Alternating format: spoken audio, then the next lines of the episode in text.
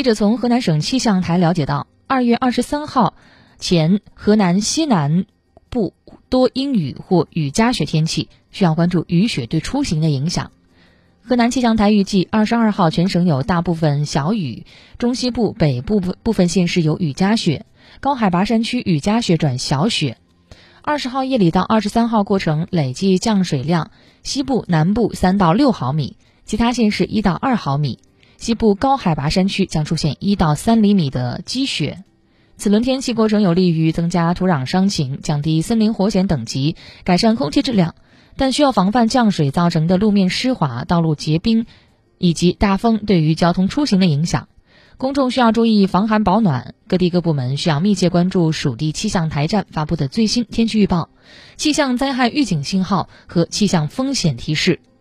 具体预报如下：二十二号全省阴天，大部分地区有小雨或零星小雨，其中中西部北部部分县市有雨夹雪，高海拔山区雨夹雪转小雪。二十三号，东部、南部阴天有小雨或零星小雨，其他县市阴天到多云。二十四号到二十六号，全省晴天见多云。